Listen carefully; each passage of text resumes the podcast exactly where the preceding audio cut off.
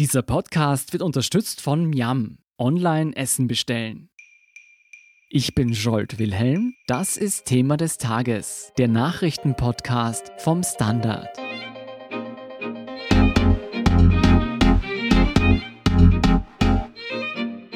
Das Aufsehen war groß, als der Preis für amerikanisches Erdöl plötzlich weit unter 0 Dollar sank. Das schwarze Gold, von dem die Weltwirtschaft für gewöhnlich nicht genug bekommen kann, fand auf einmal keinen Abnehmer mehr. Warum die Ölpreise fallen, wer die Gewinner und Verlierer dieser Entwicklung sind und was eine stagnierende Nachfrage langfristig für uns alle bedeuten könnte, erklärt Bettina Pfluger vom Standard. Bettina, wenn wir vom Ölpreis sprechen, welches Öl ist damit gemeint und wer bestimmt, wie viel es kostet? Naja, es gibt nicht das eine Öl, sondern es gibt mehrere Sorten. Die gängigsten und am Weltmarkt gehandelten sind die Nordseesorte Brent und das US-Öl WTI. Der Preis hängt von Angebot und Nachfrage ab. Und was wir gestern gesehen haben, ist ein beispielloser Käuferstreik.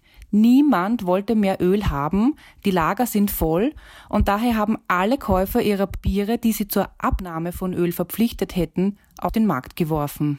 Wie funktioniert denn der Handel mit Öl? Also ein Ölkontrakt, der zur physischen Abnahme verpflichtet, funktioniert so. Einer ist der Anbieter vom Öl und einer ist der Käufer vom Öl.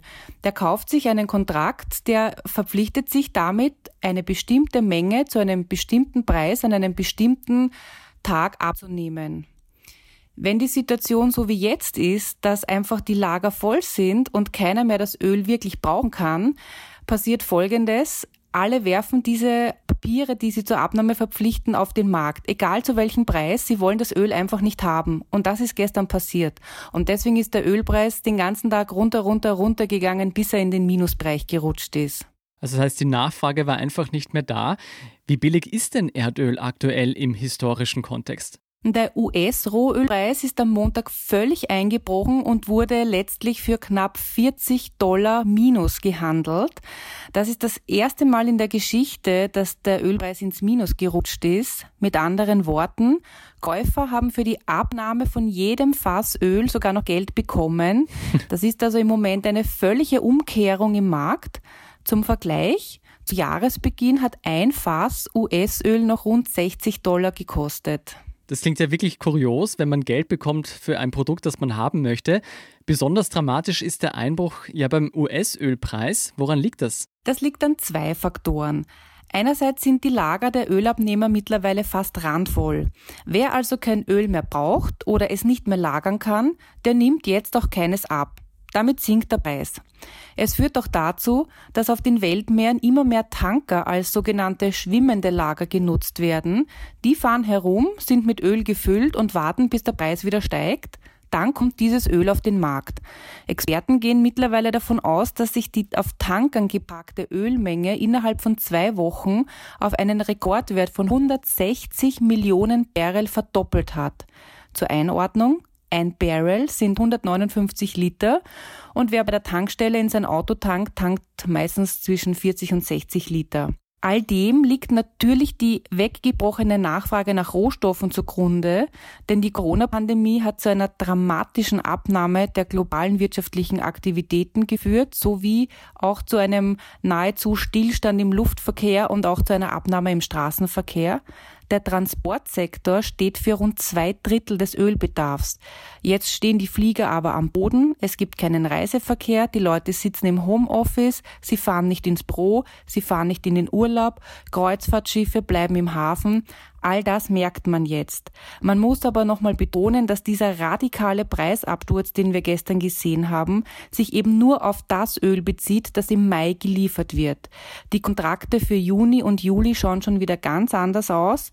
Im Moment kostet Öl, das im Juni geliefert wird, noch 20 Dollar und bei der Nordseesorte Brenn stehen wir bei einem Preis aktuell von rund 25 Dollar pro Fass.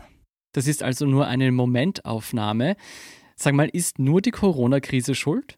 Naja, der Ölpreis ist immer auch ein Politikum, denn dem aktuellen Preissturz ist ja auch ein Preiskrieg zwischen Russland und Saudi-Arabien vorangegangen, aber die Corona-Pandemie hat die Nachfrage nach Öl weltweit um fast ein Drittel einbrechen lassen und das spiegelt sich jetzt natürlich am Markt wieder.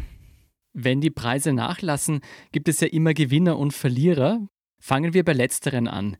Wer verliert beim jetzigen niedrigen Ölpreis? Also jeder, der auf seinem Öl sitzen bleibt, verliert, mhm. weil er mit seinem Verkauf keinen Gewinn mehr erzielt. Die Höhe des Ölpreises hat für die exportierenden Ölländer einen hohen Stellenwert. Saudi-Arabien etwa kann Öl recht billig fördern, braucht aber einen Preis von ungefähr 80 Dollar je Fass, um seinen Staatshaushalt ausgeglichen zu halten. Russland gelingt das schon bei einem Ölpreis von ungefähr 40 Dollar. Das erklärt auch die unterschiedlichen Positionen der Länder und zeigt die Wichtigkeit auf, die das Öl für sie hat. Betroffen sind aber jetzt natürlich auch alle Zulieferer für die Ölindustrie und die für die Ölförderung wichtig sind. Auch hier kommt es zu verminderten Investitionen oder zu Investitionsstaus und das geht auch auf die Zulieferkette, betrifft also auch in anderen Branchen die Arbeitsplätze. Russland und Saudi-Arabien hast du schon erwähnt. Tut der niedrige Ölpreis den USA besonders weh?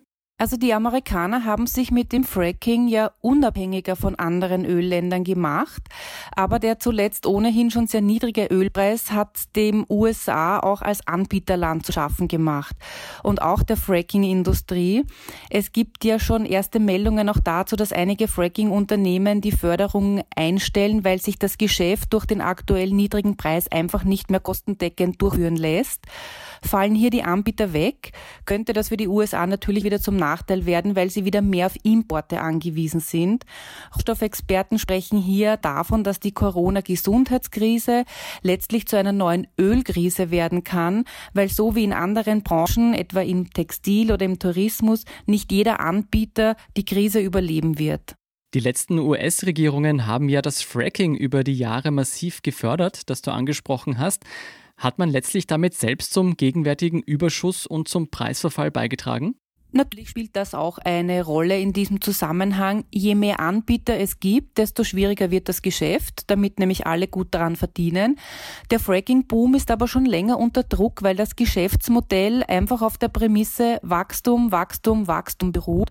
Und das weltweite Wirtschaftswachstum hat sich ja auch schon vor der Corona-Krise abgeschwächt. Das rächt sich vor allem für kleinere Anbieter sehr schnell, die noch sehr hoch verschuldet in diesen Markt gestartet sind. Es gibt auch aktuelle Zahlen dazu. Seit 2015 sind nach Zählung der US-Anwaltskanzlei Haynes Bone 208 amerikanische Öl- und Gasproduzenten bereits wieder pleite gegangen.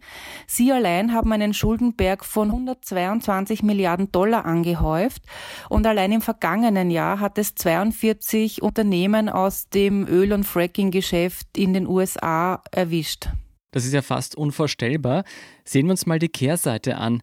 Gibt es auch Länder und Industrien, die von den niedrigen Ölpreisen profitieren? Also profitieren tut jeder, der Rohöl als Grundstoff braucht. Jetzt kann man es günstig einkaufen. Wer ein volles Lager hat, dem nützt aber auch der billige Preis nichts, denn Öl kann man nicht einfach irgendwo in einem Tank einlagern und abfüllen. Da braucht Speziallagerungen dafür und auch die Einlagerung kostet. Wir haben jetzt viel über Länder und Industrien gesprochen. Was bedeutet denn der niedrige Ölpreis an den Märkten für uns im Alltag? Also das Erste, woran man dabei denkt, ist natürlich, dass der nächste Tank an der Tankstelle billiger ist. Mhm. Das ist er auch. Bleibt der Ölpreis niedrig, verbilligt sich auch das Tanken oder der Einkauf vom Heizöl. Eine Situation wie am Weltmarkt, wie wir sie gestern gesehen haben, dass man also für die Abnahme vom Sprit an der Tankstelle noch etwas ausbezahlt bekommt, wird es aber nicht geben. Hm. Dafür sorgen allein schon die Beschaffungskosten und die Steuern. Kostet die Menschen ihre Tankfüllung aber weniger, kann man vielleicht davon ausgehen, dass ihnen mehr Geld bleibt, dass sie in andere Bereiche des Konsums stecken. Ob diese Rechnung aufgeht, ob damit die Wirtschaft sich schneller oder nachhaltiger auch in anderen Sektoren erholt, wird sich aber erst zeigen, wenn alle Geschäfte wieder offen sind und wenn so etwas wie eine neue Normalität in unser Leben wieder eingezogen hat. Das heißt, wir werden erst sehen, ob der niedrige Ölpreis positive Effekte auf die restliche Wirtschaft haben wird. Was bedeutet das zumindest mittelfristig gesehen? Wird die Ölproduktion noch länger gedrosselt bleiben? Also davon ist auszugehen. Es haben sich die OPEC-Plus-Länder ja schon auf eine Förderdrosselung geeinigt. Bleibt die Nachfrage gering, wird man die Förderung einfach auch gering halten. Was sich allerdings auch gezeigt hat, ist, dass die Nachfrage viel weiter gesunken ist, als die aktuelle Förderkürzung ausgemacht hätte. Das zeigt auch, warum es hier zu Preisverwerfungen kommt. Es ist immer noch zu viel Angebot für die momentane Nachfrage im Markt. Was heißt das für den Ölpreis? Wird, wenn weiter gedrosselt wird, der wieder nach oben gehen? Das ist im Moment schwer vorauszusagen. Der Ölpreis richtet sich nach Angebot und Nachfrage. Zieht die Nachfrage an, wird der Ölpreis wieder steigen. Bleibt die Nachfrage verhalten, wird auch der Ölpreis auf einem niedrigeren Niveau bleiben. Du, ich will jetzt nicht zynisch klingen, weil ja auch viele Arbeitsplätze betroffen sind, wie du schon erklärt hast. Aber hat dieser massive Rückgang an Erdölbedarf nicht auch etwas Gutes? Wenn ich mir zum Beispiel die Industrienationen ansehe, so gut war unsere Luft schon lange nicht mehr. Das stimmt natürlich. Die Luft hat jetzt eine sehr gute Qualität. In Peking sieht man durchgehend den Himmel. Das war schon lange nicht mehr so wegen der ganzen Smogbelastung. Aber der Verbrauch von Erdöl ist ja hier nicht das Einzige, worauf es ankommt. Da müsste schon ein ganzes Zusammenspiel der weltweiten Wirtschaft passieren, damit wir hier nachhaltig die Belastung für die Umwelt zurückführen. Denkst du denn, dass die Corona-Krise, die Experten nach noch viele Monate oder gar Jahre dauern dürfte, letztlich einen größeren Wandel nach sich ziehen könnte? Also hin zu mehr nachhaltigen Energiequellen und weg vom Öl? Das ist eine gute Frage. Es wäre natürlich schön, wenn wir die jetzige gute Luftqualität erhalten können. Man sieht auch, wie sauber etwa bestimmte Meeresregionen wieder sind. Das alles ist ein schöner Effekt der Krise. Aber um ehrlich zu sein, glaube ich nicht, dass das halten wird. Es werden die Industrien wieder hochfahren. Es wird damit die Verschmutzung wieder zunehmen. Die Weltwirtschaft ist auf Wachstum ausgelegt. Wünschenswert wäre, dass wir bei den alternativen Energieformen jetzt rasch vorankommen und auch bei den alternativen Treibstoffen Impfstoffen. Da ist ja vor Corona schon viel passiert und geforscht worden und es zeigt sich einfach deutlich, in diese Richtung muss es weitergehen. Ich hoffe mal, mein grüner Tagtraum zerplatzt nicht. Vielen Dank, Bettina Pfluger, für diesen Einblick. Gerne. Wir sind gleich zurück.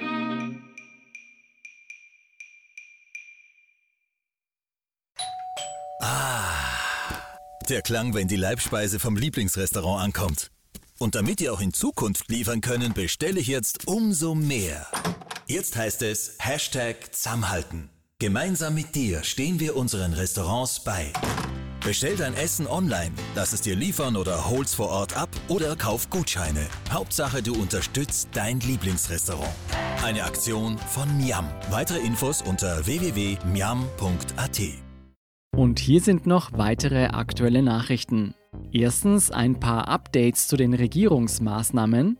Schulen und Gastronomie werden ab dem 15. März stufenweise wieder hochgefahren. Auch Gottesdienste dürfen dann unter Auflagen wieder stattfinden. Gesundheitsminister Anschober gab unterdessen die Definition der Risikogruppen bekannt. Ältere und vorerkrankte Menschen und Personen in essentiellen Berufen gehören dazu. Ein entsprechendes Gesetz soll am 4. Mai in Kraft treten. Und laut Bundeskanzler Kurz wird es am 1. Mai eine Neuregelung der Ausgangsbeschränkungen geben. Die genauen Regelungen werden am 28. April präsentiert. Und zweitens noch ein Blick nach China. Der chinesische Fußballmeister hat mit dem Bau eines Stadions begonnen, das 100.000 Zuschauer fassen soll. Die geplante Spielstätte soll die größte reine Fußballarena der Welt werden und bis Ende 2022 fertiggestellt sein. Die Kosten für das Stadion im Design einer Lotusblüte sollen umgerechnet 1,57 Milliarden Euro betragen.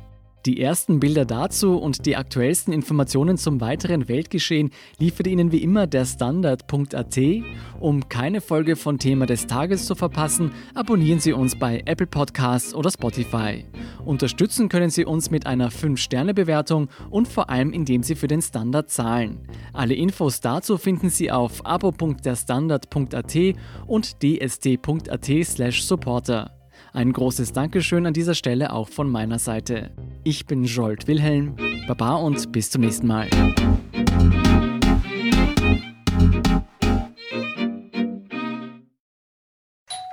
Ah, der Klang, wenn die Leibspeise vom Lieblingsrestaurant ankommt. Und damit ihr auch in Zukunft liefern können, bestelle ich jetzt umso mehr.